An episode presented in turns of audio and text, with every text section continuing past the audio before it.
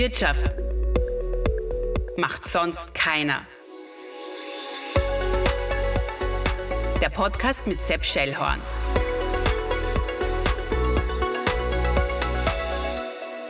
Herzlich willkommen, eine neue Ausgabe äh, des Podcasts mit Sepp Schellhorn. Es freut mich ganz besonders, einen Menschen aus dem Westen begrüßen zu dürfen. Günther Eigner ist 43 Jahre, kommt aus Kitzbühel, forscht seit 2014 selbstständig zum Thema Winter, zum Thema Skitourismus. Hallo. Hallo, freut mich. Wir sind bei Du, haben wir gesagt, im Westen sind wir immer bei Du. Ähm, das ist so, ähm, bei uns sagt man, über 800 Meter ist man sofort bei Du, sonst ist man ein falscher Hundling. Günther, Skifahren oder Skitouren gehen? Was machst du? Ich mache beides. Ich bin im Winter eigentlich recht vielseitig unterwegs. Aha. Also Skifahren gehen natürlich, Du benutzt auch Skilifte. ja. Sehr gut. Ähm, aber ganz am liebsten gehe ich Skitouren, muss ich ganz ehrlich Mhm. sagen. Und für die körperliche Fitness be bevorzuge ich das Langlaufen. Gut, und da konnte ich ein bisschen mithalten äh, beim Langlaufen, aber man sieht es mir noch nicht an. Es ist jetzt äh, äh, viel zu früh der Schnee weggegangen, sagen wir mal. Auch bei äh, mir in Goldeck, also wir liegen ja auf 850 Meter. Die Eingangsfrage, wenn wir jetzt schon über die Schneelage und die Schneehäufigkeit äh, sprechen, du bist ja, du forschst ja selbstständig. Gibt es eigentlich äh, für dich in der Öffentlichkeit eine unabhängige Forschung, wenn es um Wintertourismus geht? Ich würde es gern äh, ein bisschen ausweiten. Das ist ja schon seit Jahrhunderten ist es eine, eine, eine Frage, gibt es unabhängige Forschung? Also ich habe hab mir ein bisschen eingelesen über Karl Friedrich Gauss, der ja dann beim, beim immer wieder, das, das Jahrtausendgenie der Mathematik und der dann beim, Her, beim, beim Herzog von Braunschweig äh, vorsprechen musste und um Budgets ansuchen musste, auf den Knien quasi daherrutschen musste und dem armen Menschen erklären musste, was Mathematik ist, aber der hat es dann schlussendlich doch nicht ganz kapiert, aber er hat Budget gebraucht. Das ist eine alte Frage, gibt es unabhängige Forschung? Weil Forschung hängt immer von den Fördertöpfen ab. Von, und, und wer halt gerade politisch an den Schalthebeln sitzt, der hat auch die Möglichkeit, Fördertöpfe zu gestalten. Und dann gibt es aber nur ganz unverfänglich sowas wie Zeitgeist, was einfach auch die Fördertöpfe natürlich. Also ich glaube, dass ganz unabhängige Forschung wenig gibt, insgesamt gesagt, aber es gibt unabhängige Forscher. Also nur weil die Wissenschaft natürlich immer von Fördertöpfen abhängt, heißt es nicht, dass, dass es keine, unabhängige, keine unabhängigen Forscher gibt. Und ich bemühe, bemühe mich auch. Mein Geld kommt hau hauptsächlich aus der Wintersportindustrie und damit bin ich natürlich abgestempelt als Lobbyist in der Öffentlichkeit. Das ist so, ich kann daran auch nichts ändern, das, das muss ich akzeptieren. Für mich ist wichtig meine persönliche Integrität.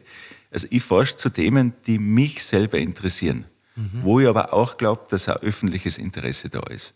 Und dann versuche ich Geld einzusammeln und versuche also das, was ich außerfinde, wieder an die, die im Wintersportbereich an irgend, in irgendeiner Art und Weise Interesse haben, die, die Daten dann freizugeben. Und, und, und ich versuche auch die Daten alle zu veröffentlichen.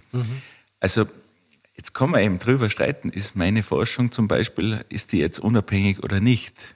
Also äh, ja, Versuchen wir mal, den auf den Grund zu gehen. Versuchen wir mal, ähm, das ein bisschen äh, zu, auszudröseln. Sagen wir mal, oder meine Frage ist auch ähm, in dem Punkt, jetzt ist der Winter in diesem Jahr, in, in diesem Corona-Jahr, hat nicht stattgefunden, außer für die einheimische Bevölkerung. Die konnten Skifahren gehen. Und viele sagen, der Winter ist sowieso kaputt. Wintertourismus sucht euch was anderes. Ähm, wie verhält sich diese Diskussion des Winters mit der aktuellen Diskussion des Klimawandels? Du hast ja da Untersuchungen auch durchgeführt, was Niederschläge betrifft, was Gletscherschmelze betrifft. Ähm, vielleicht kannst du mir ein paar Sätze dazu sagen. Ich finde das Thema Klimawandel extrem spannend. Also es gibt einen globalen Klimawandel natürlich und es gibt ihn im Alpenraum oder in Westeuropa, wo wir leben. Und das sieht man am Anstieg der Jahresmitteltemperaturen. Das ist in Paris genauso wie in Rom oder Wien und es ist auch am Hochkönig oben genauso wie am berühmten Sonnenblick-Observatorium. Für den Wintersport ist aber entscheidend, wie sich der Schnee in den Wintersportorten verändert. Und da hat man in den letzten 50 Jahren interessante Tendenzen beobachten können. Die Sommer sind seit Mitte der 70er Jahre, Anfang Mitte der 70er Jahre kontinuierlich wärmer geworden und sonniger geworden. Das heißt, Wien hat Sommer, die sind so sonnig und so warm wie noch nie seit Aufzeichnungsbeginn. Der Neusiedlersee zum Beispiel auch mit den ganzen Rotweinanbaugebieten dort, die machen super Weine. Die Sommer sind so warm und so sonnig wie noch nie zuvor. Und auch am Sonnenblick-Observatorium sind die Sommer so warm und sonnig wie noch nie seit Aufzeichnungsbeginn. Dort oben ist das Problem, der Gletscher schmilzt weg und am Hochkönig zum Beispiel auch. Im Winter haben wir in den Ballungsräumen nicht mehr diese kalten Winter wie früher, weil da braucht man die Russlandkälte. Die gibt's, also diese Wetterlagen, dass Kaltluft von Sibirien bis nach Mitteleuropa vorstößt und nicht nur für einen Tag, sondern wochenlang, die haben wir nicht mehr, aus welchem Grund auch immer. Das kann ich nicht sagen. Ich bin kein Meteorologe und Klimatologe. Ich kann nur schauen, was dann rauskommt. Also diese Kälte haben wir nicht mehr und deshalb sind diese, diese Skigebiete in den Ballungsorten auch nicht mehr so attraktiv. Man kann nicht mehr so gut Eislaufen auf den natürlichen Seen im, im Großraum Wien wie noch vor in die 60er Jahre zum Beispiel, wo wahnsinnig kalte Winter waren. Aber in den, wenn wir vom Skitourismus sprechen, in den skitouristischen Gebieten, da hat sich also oberhalb von 700 Meter Seehöhe relativ wenig verändert. Also wir haben, wir haben kaum statistisch signifikante Rückgänge bei den, bei den Schneemengen. Und bei den Niederschlagsmengen auch nicht. Das heißt, bei den Schneemengen oder also früher hatte der Rudi Carell mal gesagt, wann wird es endlich wieder Sommer? Äh, wir singen aber alle im Westen äh, im Dezember schon, wann wird es endlich wieder Winter? Aber das ist jetzt kein Lied, das wir vermarkten können. Ähm, es fängt ein bisschen später zu schneien an. Das stimmt, oder? Ja. Es wird ein bisschen später kälter. Ja. Aber wenn ich äh, ähm, deinen Sätzen folgen darf, dann kann ich sagen, im Winter schneit es im Durchschnitt gleich viel wie in den letzten 50 Jahren. Du hast mir zuerst eine Skala gezeigt äh, vom Hochkönig auf 1500 Meter, vor der Meter Förderung, glaube ich, ist es. Ähm, da ist die Schneemenge gleich geblieben.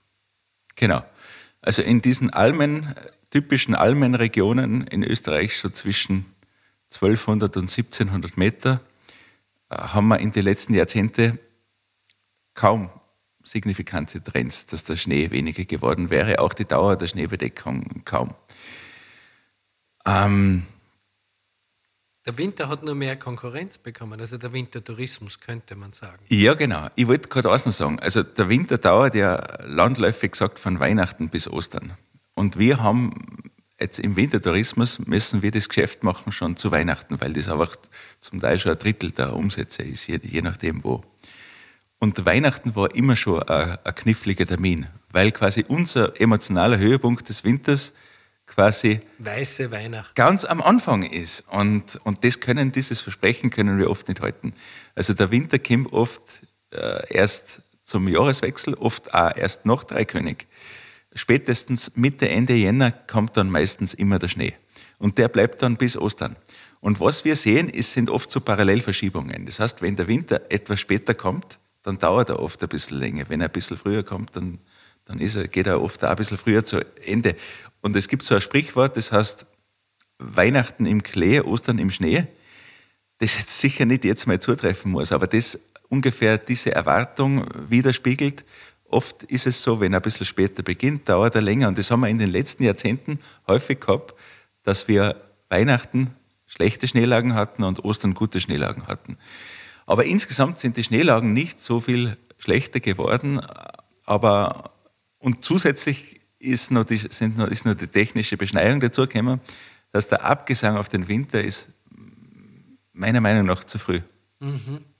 Ähm, aber du bist ja auch davon überzeugt, dass die Faszination Skifahren den Skisport vielleicht retten wird.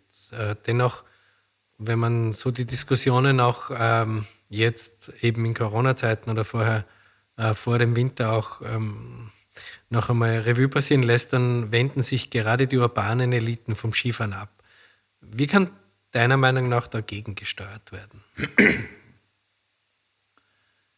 Ja, das ist, glaube ich, das ist der springende Punkt, über den wir zumindest mal beginnen sollten zu reden. Die, die urbanen Eliten oder die gebildeten urbanen Schichten, das ist aus meiner Sicht der Markenkern des Skitourismus. Weil vor ungefähr 125 Jahren haben nicht die Einheimischen mit dem Skisport begonnen, nicht die ländliche Bevölkerung, also zumindest nicht, nicht vorrangig, sondern es waren Städter, die haben alle das gleiche Buch gelesen, nämlich von Friedhof Nansen auf Schneeschuhen durch Grönland. Äh, und das war die Initialzündung. In Österreich, in der Schweiz, in Deutschland haben sie all diese norwegischen oder nordischen Skisportgeräte die Briten bestellt. auch. Die Briten, die Genau. Engländer waren die Eroberer der Berge, auch Genau. des Himalaya, wenn man so sagt. Ja, genau. Und die Westalpen sind hauptsächlich von den Engländern quasi erobert worden, unter Anführungszeichen, und die Ostalpen von, die, von unseren deutschen Kollegen quasi. Aber das waren alles urbane Leute, das waren Aristokraten, das waren Unternehmer, das waren äh, Ärzte, Rechtsanwälte und so, und so weiter. Also gebildete Leute. Und die haben mit dem Skitourismus begonnen und wenn die sich jetzt abwenden, dann, dann, dann wäre das ein ganz ein fatales Signal, dann bricht uns der Markenkern weg. Und da sollte man, glaube ich, drüber sprechen. Und ich glaube, einer der Gründe, warum dieser Markenkern wegbrechen droht, ist, wenn man im, wenn ich die Zeit lese oder die Süddeutsche oder den Spiegel oder sonst irgendwas, im Zusammenhang mit Skisport redet man immer nur über Probleme. Da wird der Berg weggesprengt, in Zukunft hat sowieso kein Schnee mehr, das Skifahren wird immer teurer, Skifahren heizt den Klimawandel an, egal was. Das mag alles schon seine Berechtigung haben, aber selten liest man über die unglaubliche Freude, die man am Skifahren hat, über, über die Genugtuung hat. So, jetzt haben wir sehr schlechtes Wetter in den, in den Alpen.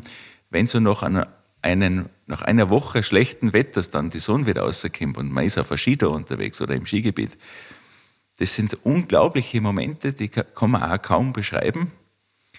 Äh, Aber diese Glücksmomente, warum die Leute Skifahren gehen, warum sie so viel Geld in die Hand nehmen, warum sie so viel Urlaubszeit in die Hand nehmen, warum die Niederländer so unglaublich lange Distanzen auf sich nehmen, über das sprechen wir zu wenig. Also wir sprechen immer nur über Probleme im Skisport. Aber jetzt könnt ihr ja sagen, okay, wenn ich die Sonne will, dann sitze ich mir aufs Radl und fahre am Neusiedlersee, da ist auch bald einmal sonnig und habe äh, die Sportaktivität. Aber ähm, die, die, die Frage, die ist ja unbestritten. Ich bin ja auch ein leidenschaftlicher Skifahrer. Also wenn, wann immer ich kann, eineinhalb Stunden in der Früh schweigend Ski zu fahren, also Ja. auch nicht mit anderen Menschen am Lift reden zu müssen, ist eine Wohltat für mich. Aber die, die, die zweite äh, die Frage ist ja jene, müssen wir uns an, an weiße Streifen auf grau, äh, braunen Wiesen gewöhnen? Also wir haben ja immer das Bild, und das war ja, wir haben immer das Bild der Rest der Hech. Also in deiner Nähe zwischen Tirol und Pinzgau ist die Rest der Hech. Also wenn man von Kitzbühel nach äh, am, am Mittersil hinüberfährt. Äh, und die sperren relativ früh auf. Äh, die, das ist auch immer ein Thema aller Umweltschützer. Ist es wirklich so schädlich, einen Schnee aus dem vergangenen Winter konserviert aufzubringen, um Skifahren zu gehen? Ähm, Ich bin jetzt nicht, ich muss ja vorausschicken, ich bin ja kein äh, Seilbahnlobbyist, aber mir geht dieses Hinhacken auf gewisse Themen auch wirklich zeitweise gegen einen Strich, muss man sagen. Könnten nicht zum Beispiel äh, Tourismus und Seilbahnwirtschaft auch als Partner auftreten, um hier positive Beispiele zu sehen, bei der Energiewende einen Beitrag dazu leisten?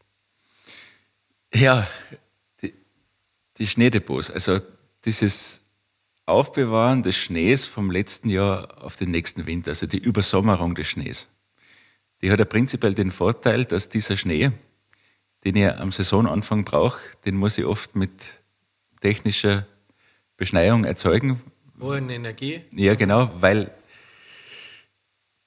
weil man ja auf den Naturschnee oft bis Weihnachten oder bis später warten muss. Und wenn man das nicht will, dann muss man ihn technisch erzeugen. Ja.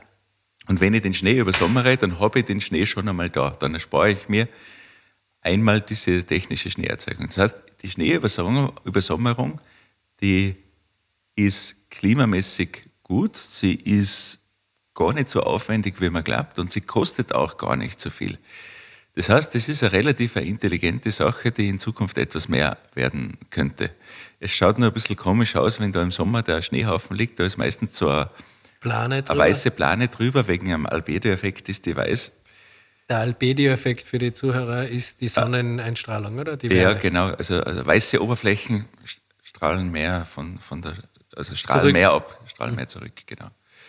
Und das ist das, was Leute stört. Das, das könnte man aber in Zukunft vielleicht ändern. Vielleicht kann man drüber dann noch ein Tarnnetz geben oder da, da könnte man schon was finden. Das Problem ist also nicht die Schneeübersommerung und am Rest der Kugel ist das Problem, dass sich dann, wenn daneben noch die Wiese grün ist, ich diese Piste herrichte und die Bilder, die dann nach draußen gehen, die sind fatal. Und die Leute wissen das ja nicht, dass es zum Beispiel am Rest der Kogel, da ist die Bergstation auf 1900 Meter, die Talstation auf 1700 Meter. Es ist ein direkter Nordhang, da kommt also fast keine Sonne mehr hin äh, ab Mitte Oktober und da ist kein Graswachstum mehr, da ist kein Pflanzenwachstum mehr. Jeder, der mit der Natur sich beschäftigt, weiß, äh, dass der Almabtrieb ist auch deshalb Anfang Mitte September, weil da nichts mehr wächst. Die Alminger wissen das halt, da wächst nichts mehr. Es beginnt schon äh, eine leichte Fäulnis dann auf der Alm. Das heißt, auch wenn, wenn Mitte September kein Wintereinbruch in Sicht ist, fahren die trotzdem mit den Viecher ins Tal, weil nichts mehr wächst. Und ein Monat später wächst schon gar nichts mehr, vor allem auf einen, auf einen Nordhang. Das heißt, das wäre nicht das große Problem. Aber diese Bilder, die dann nach draußen gehen, die erklären diese Situation ja nicht. Da sehe ich nur, es hat eine grüne, einen grünen Hang mit einem weißen Band und dann sage ich, das ist eine Vergewaltigung der Natur. Ich glaube, dass das nicht so ist, wenn das Ende Oktober, Anfang November passiert, aber ich glaube, dass diese Bilder kann man nicht erklären. Und wenn ich die Bilder nicht erklären kann, dann muss ich solche Situationen vermeiden. Also ich glaube, man sollte unbedingt es vermeiden, diese weißen Streifen in grüner Landschaft, nicht weil sie die Natur vernichten und die Vegetation vernichten, sondern weil sie das Image des Wintersports vernichten. Also da, das wäre ja meine Frage gewesen, ruinieren die Klimadebatten den Wintertourismus oder ruiniert sich der Wintertourismus selbst, weil sein Geschäftsmodell auf Entwicklung keine Rücksicht nimmt? Und hier haben wir eine Entwicklung der klimatischen Veränderung, dass die Niederschläge im Herbst oder im Frühwinter später eintreten, richtig? Ja, die, die, der Schnee setzt, setzt aktuell, also in den meisten Regionen Österreichs haben wir in den letzten 20 Jahren eher eben verzögerte Einschneidzeitpunkte. Einschneiden ist der Schnee, der dann dauerhaft liegen bleibt bis, bis in, das, in den Frühling. Ähm, das ist so. Äh, zu der Frage, ruiniert die Klimadebatte oder der Klimawandel den Skitourismus? Ich glaube, der Klimawandel ruiniert den Skitourismus nicht, weil der Skitourismus ist relativ resilient, auch durch die technische Beschneiung. Und auch die natürliche Schneebedeckung, hat man gesehen, die ist sehr resilient gegen, gegen den Klimawandel, zumindest bis jetzt. Was uns aber ruiniert, ist, dass die Erwartung in unserer urbanen Gesellschaft, dass es in 20 Jahren sowieso keinen Schnee mehr gibt, das ruiniert uns. Weil wenn ich heute in Wien bin, Akademiker-Ehepaar zum Beispiel, was sich gut informiert und auch über die Klimakrise Bescheid weiß, jetzt könnte man sagen, warum sollen die ihrem jungen, ihrer jungen Tochter, ihrem jungen Sohn jetzt nur Skifahren lernen, weil das Skifahren lernen kostet viel Zeit und ist teuer. Geld auch. Genau, viel Zeit, viel Geld, viel Engagement. Das mache ich nur, wenn ich es ein Leben, ein Leben lang machen kann. Das mache ich nicht für ein Jahr. Warum sollen die ihrem, ihren Kindern jetzt das Skifahren noch beibringen, wenn sie vermeintlich erweise überzeugt sind, in 20 Jahren kann man nicht mehr Skifahren? Das heißt, das ruiniert uns, glaube ich. Und gleichzeitig aber auch, dass die Seilbahner sind sich nicht bewusst, was das, was sie machen, was das in der urbanen Bevölkerung auslöst. Jetzt könnte man sagen, da beim Pitztal zum Beispiel dieser, dieser, dieser Ziehweg da, dieser Ziehweg da im Gletscher. Jetzt könnte man sagen, aus Pitztaler Sicht, das, was man da gemacht hat, diese Erdbewegungen, diese leichten Spre- Sprengerarbeiten, die, die Pitztaler hat das nicht so gestört, weil das waren jetzt keine so, da sind nicht die Gipfel weggesprengt worden. Aber allein dieses Wort Sprengung und Gletscherskigebiet, was das auslöst in der urbanen Bevölkerung, das, das löst Ängste aus, das löst Wut aus. Und das ist den Elbplan, glaube ich, zu wenig bewusst. Ähm, warum schrumpfen die Gletscher? Die Gletscher schrumpfen, weil von Mai bis September, also diese fünf Monate, wo eigentlich äh, im Hochgebirge es auch tauen kann, in diesen fünf Monaten hat sich die Temperatur signifikant erhöht in den letzten 50 Jahren um drei Grad Celsius, das ist viel. Und gleichzeitig sind die Sommer um 30 Prozent sonniger geworden. Also weniger Niederschlag. Dort oben, der Niederschlag hat sich gar nicht so, gar nicht so wenig äh, zurückgezogen, weil im alpinen Bereich gibt es ja, gibt's ja auch die gewittrigen Niederschläge, die das schon ausgleichen können. Aber es gibt auf jeden Fall auf den Gletschern viel weniger Schneeniederschlag über diese fünf Monate, Mai bis September. Es gibt viel mehr Schmelze durch das warme Wetter und es gibt auch viel mehr Verdunstung durch die Sonne. Der Schnee mhm. am Gletscher, der schmilzt ja im Sommer nicht nur, sondern der verdunstet vor allem mhm. auch. Also, also deshalb schmelzen die Gletscher und nicht aber, weil es von Oktober bis April zu wenig schneien hätte. Um es auf den Punkt zu bringen, es hat nichts mit dem Winterschneefall zu tun, sondern es hat sehr wohl was mit dem Sommerschneefall auf diesen Gletschern in den hohen Gebirgen zu tun und das ist viel weniger geworden. Richtig? Jawohl, genau so. Wie viele Messstationen betreust du? Also in meiner Tätigkeit als Skitourismusforscher bediene ich mir bediene ich mich nur äh, Messdaten von der ZAMG mhm. in Österreich natürlich und die hydrographischen Landesdienste, mhm. die, die haben ein riesiges Netz. Einen ganz kleinen Teil davon leiste ich auch meinen Beitrag, also im, im Bereich äh, Stubacher Somblick, mhm. Weißsee, Uttendorf, Oberpinskau, da kann man mhm. das einnorden, einnorden bei der Rudolfshütte. Ja. Da gibt es zwei Totalisatoren, nennt man das. Das sind so Regenmesser, die, das sind so Gefäße, die in der Landschaft stehen, also analoge Regenmesser ohne Strom- und Internetanschluss. Und da regnet und schneit es rein und die werden einmal im Monat gemessen. Also man, man nennt es Ablesen. Die tut man einmal im Monat ablesen und dann kann man bestimmen, wie viel Niederschlag letztes, mhm. äh, letzten Monat gefallen ist. Und, mhm. und solche Totalisatoren hat man überall im österreichischen Gebirge, weil man ja nur weil er in Zell am See und in Kitzbühel und in Salzburg Stadt den Niederschlag misst, weiß er noch lange nicht, was in die hohen Dauern an Niederschlag gefallen ist. Die haben ganz andere mhm. Stausysteme. Und da versuche ich auch meinen Beitrag zu leisten. Das mache ich für den Hydrografischen Dienst Salzburg und für die Universität Salzburg. Mhm. Und im Sommer noch, komischerweise eben im Sommer, nicht im Winter, tue ich einen Schnee messen. Mhm. Von Mai bis September gehe ich aufs Stubacher Sonnenblickkäse mhm. und sondiere die Schneehöhe direkt am Gletscher. Mhm. Und die, diese Daten kriegt dann auch der Professor Heinz Lubetzky. Ah, verstehe. Also der Gletscherforscher ja, Lubetzky. Ja. Berühmte Gletscherforscher. Ja. Aber jetzt haben wir die Diskussion, du bist ja äh, auch selbstständig zum Thema Skitourismus in der Forschung. Es werden gewisse Dinge befeuert, Klimawandel, es wird auch wahrscheinlich ein, das Interesse nicht steigen für nächstes Jahr, dass noch mehr Wiener oder aus den urbanen Zentren Skifahren gehen werden. Also das wird vielleicht sinken. Ähm, jetzt wissen wir aber auf der anderen Seite zum ersten Mal, wie wichtig der Wintertourismus für, die, äh, für Österreich ist als Wirtschaftskraft. Also nicht nur jene, die äh, in einem Hotel schlafen, sondern auch jene, die in einem Sportgeschäft sich Ski ausleihen etc. Ähm, wie ist deine These? Wie können wir ähm, das irgendwie aufhalten? Äh, wir können ja nicht nur sagen, es ist schön und es ist frische Luft und es sind die Berg.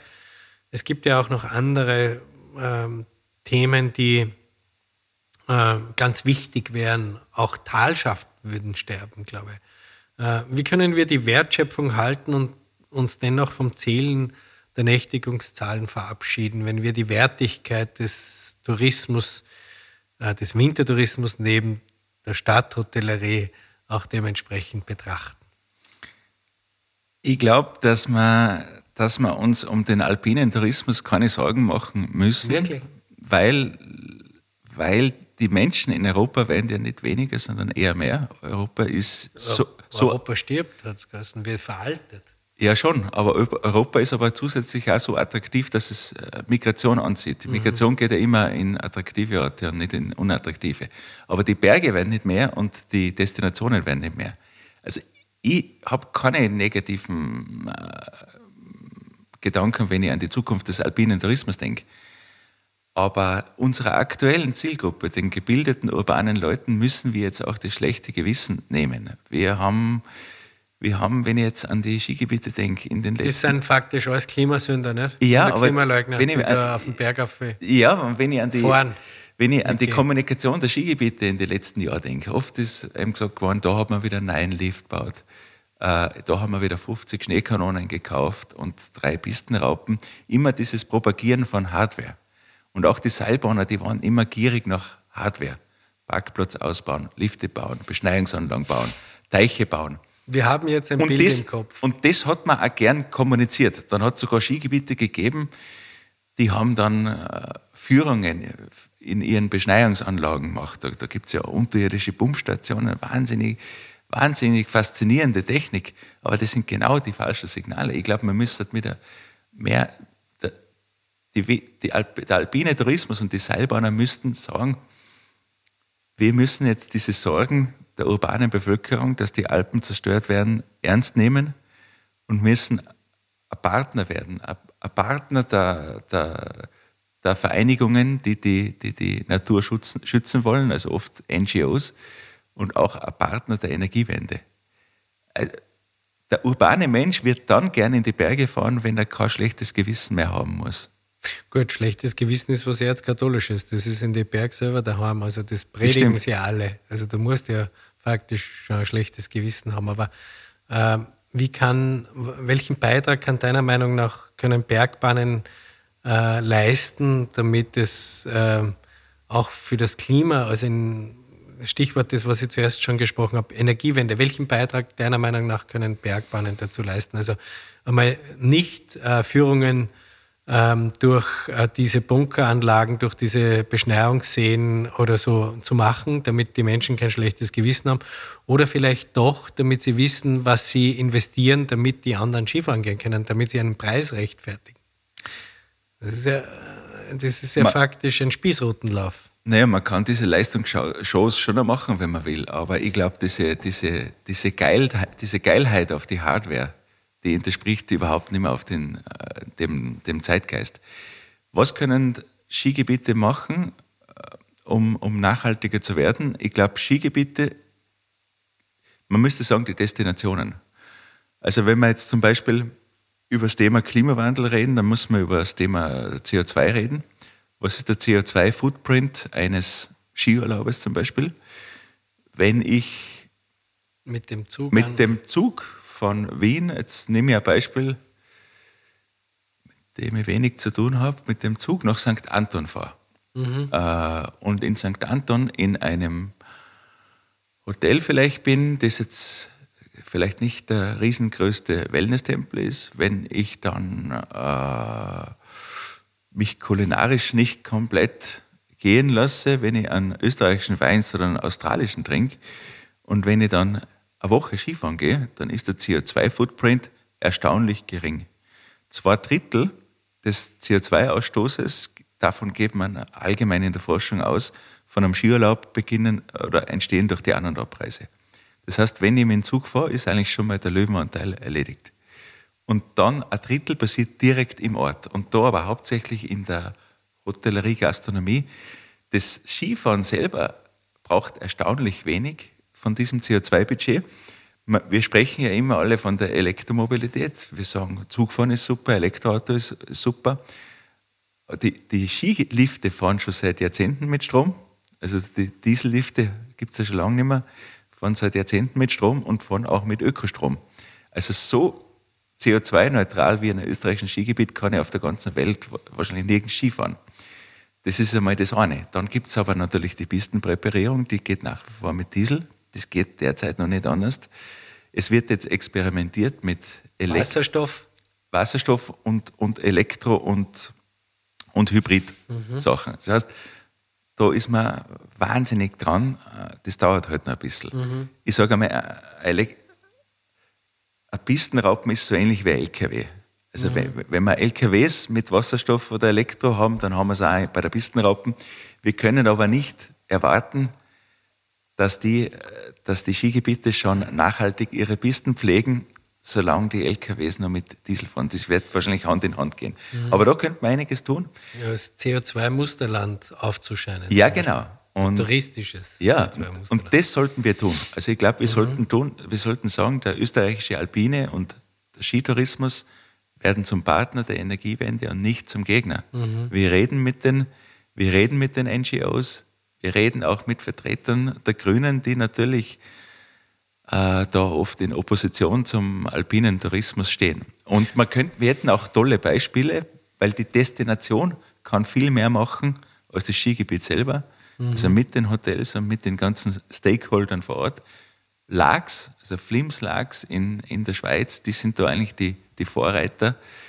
Der Retro Gurtner kommt aus. Zum Lags, Beispiel, ja? genau. Der, Einer der, Visionäre des Wintersports. Aber absolut. Der, der, der Tiroler äh, Seilbahnvertreter würde jetzt sagen, weil wir sitzen ja in Wien, auf die Rülpser aus Wien kann er gern verzichten.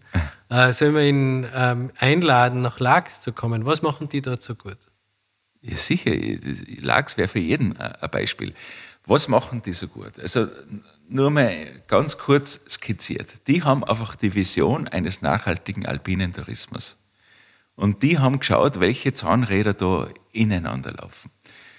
Also das größte Zahnrad ist einmal die An- und Abreise. Wie kann es also den Leuten möglichst bequem machen, dass sie mit den, dass sie mit den Öffis anreisen? Mhm. Dann gibt es die Mobilität im Ort. Mhm. Dann gibt es zum Beispiel äh, Wärmerückgewinnung von Seilbahnen. Wie kann ich da quasi für den Ort was tun für also den, oder Energie gewinnen eigentlich. Für den Ort was tun. Wie kann ich im Ort Hotels bewegen, dass sie nicht mehr mit Öl heizen, sondern eben Alternativen anbieten? Also da gäbe es genug zu tun. Und die Seilbahn, also, das, also wie gesagt, Flims Lags ist da einfach ein, ein Musterbeispiel, wo man als ja, Best Practice Beispiel mhm. nehmen kann. Aber prinzipiell jetzt nochmal zur, zur, zur Frage zurück, was kann man machen? Man muss versuchen, die Leute zu bewegen, dass sie, dass sie mit der Bahn oder mit öffentlichen Verkehrsmitteln anreisen. Das ist der springende Punkt. Wenn man wirklich was machen will vom CO2-Footprint, dann geht es darum. Und das Zweite, was ich noch vorschlagen würde, ist, man könnte den Leuten auch sagen, wenn du mit dem Zug anreist und dich dann nicht komplett orgiastisch gehen lässt in dem Wintersportort, dann ist der CO2-Footprint von einer Woche Skifahren unschlagbar gering. Das kriegst du nirgends, außer du bleibst zu Hause in deiner Wohnung sitzen. Ja. Aber gesetzt den Fall, dass die Leute ab und zu ihre Wohnung verlassen wollen, und davon gehe ich auch in Zukunft aus, ist ein Skiurlaub nicht das Schlimmste, was ich tun kann, CO2-mäßig, sondern bei Anreise mit der Bahn unschlagbar fast. Mhm. Und auch wenn viele Leute jetzt zu Hause wahrscheinlich die Augen verdrehen, es ist trotzdem so. Ja, ja, das verstehe ich schon. Ich bin halt nicht unbedingt der Freund davon, dass ich gleich, wenn erziehen muss, wenn er irgendwo hinfährt und ihm ein schlechtes Gewissen einreden muss. Also für die öffentliche Verkehrsinfrastruktur gibt es eine äh, Infrastrukturministerin, die eigentlich dafür zuständig ist.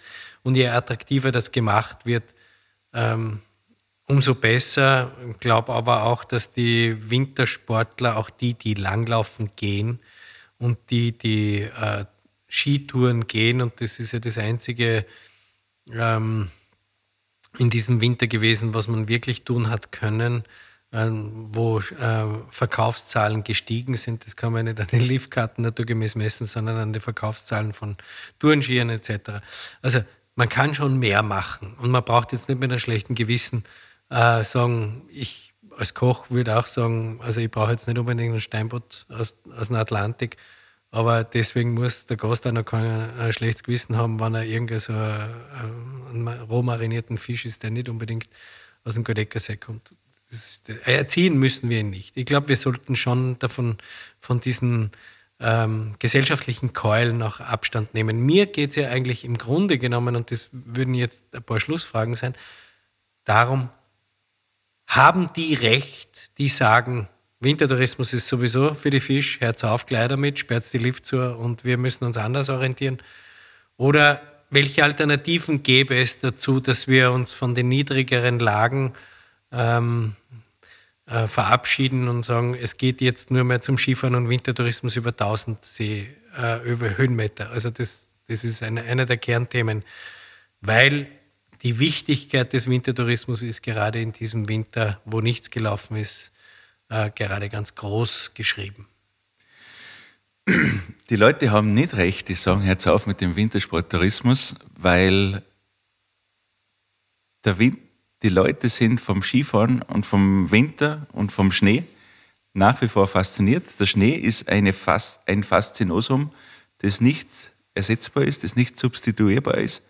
Und das wird so bleiben. Die Leute werden vom Winter begeistert sein. Vor allem der urbane Mensch, der den Schnee sonst kaum spürt. Und wir haben den Schnee nach wie vor und der wird nicht von heute auf morgen weniger werden. Was in 30, 40 Jahren ist, das wissen die Götter. Aber in den nächsten Jahrzehnten können wir hochwertigen Wintersporttourismus anbieten. Und warum sollen wir jetzt schon damit aufhören? Weil wir glauben, in 50 Jahren haben wir vielleicht keinen Schnee mehr. Das heißt, wir können immer noch mit dem Wintersporttourismus dann aufhören, wenn kein Schnee mehr ist. Also das ist ähm, das größte Anliegen, was ich habe. Wenn wir jetzt alles schon schlecht und tot reden, dann, dann, dann hat der Wintersport auch keine Zukunft. Mhm. Wo hat er dann in 30 Jahren Zukunft? Was glaubst du als Forscher?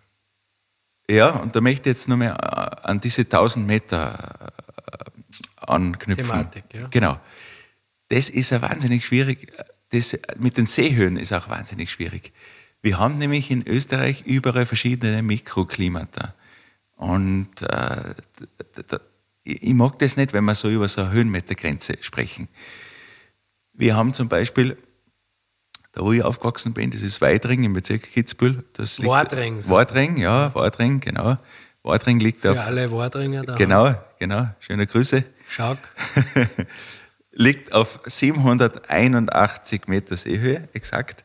Und wir haben wahnsinnig viel Schnee, weil wir so richtige Nordstaulage sind. Mhm. Wahnsinnig viel Schnee. Viel mehr Schnee wie Kitzbühel, was nur 20 Kilometer weg ist, aber schon ein bisschen inneralpiner gelegen ist zum Beispiel. Das heißt, Wadring hat wieder andere Gesetze, wie zum Beispiel ein Ort südlich der Alpen, wo es auf knapp 800 Meter liegt. Da sind die Wintersportzentren viel höher. Nehmen wir zum Beispiel her jetzt in Osttirol Oberdiljach oder die ganzen Täler, Defreckental, sonst irgendwas, das geht alles Richtung 1400. Dann gehen wir über die Grenze drüber in die Dolomiten, da ist kaum ein Wintersportort unter 1300 und das hat gute Gründe, weil es da ein bisschen anders ist.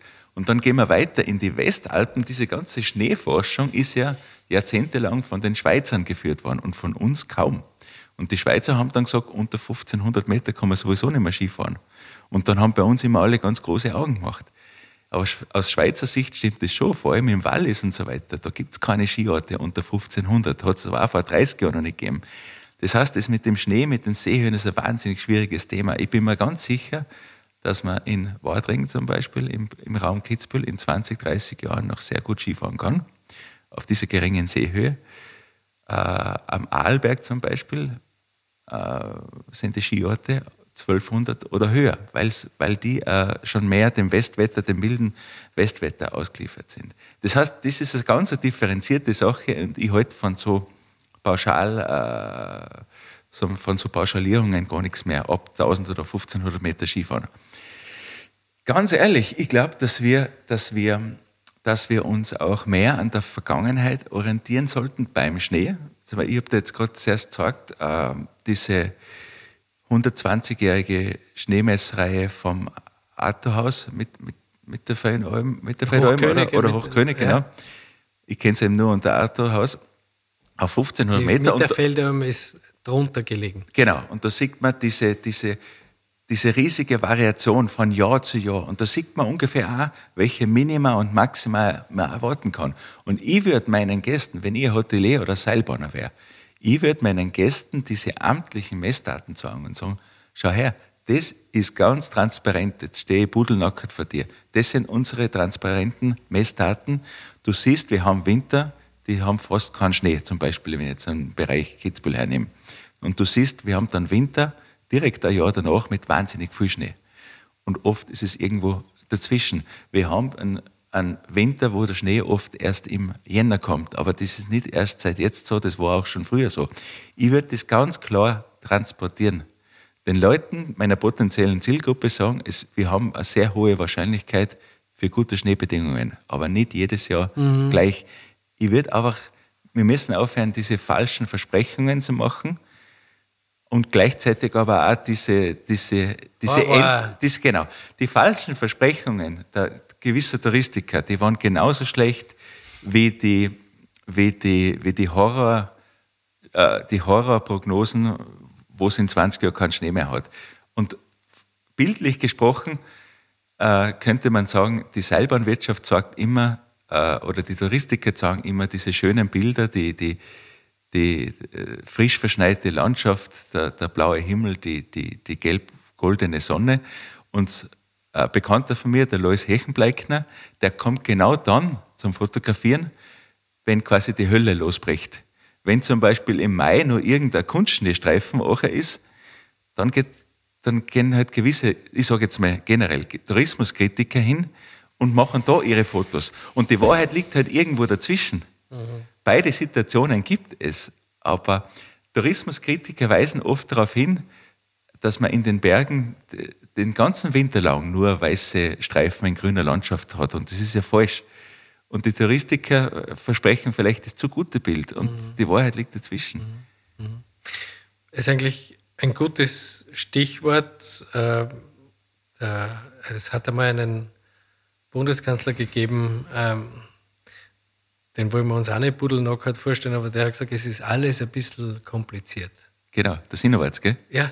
Und der hat recht gehabt. Ja, und äh, er hat recht gehabt. Äh, ich glaube, wir sollten es auch differenzierter sehen. Wir sollten es auch äh, den Optimismus oder einen gesunden Optimismus pflegen, dass alles nicht so schlecht ist. Es gibt äh, Fehler auf beiden Seiten oder es hat Fehler auf beiden Seiten gegeben. Auch das überbordende, das massentouristische Phänomen, auch was ähm, Après-Ski etc. betrifft, hin zur Normalität, doch um andere Bilder zu produzieren. Und das wäre auch wichtig äh, zu betonen, dass morgen es nicht mit dem Skitourismus und im Winter vorbei ist. Wir haben sehr viel zwischen den Zeilen gehört von dir und ich möchte mich herzlich dafür bedanken und begrüßen unseren Freund Lois Hechenbleckner. Auf jeden Fall. Danke auch. Danke.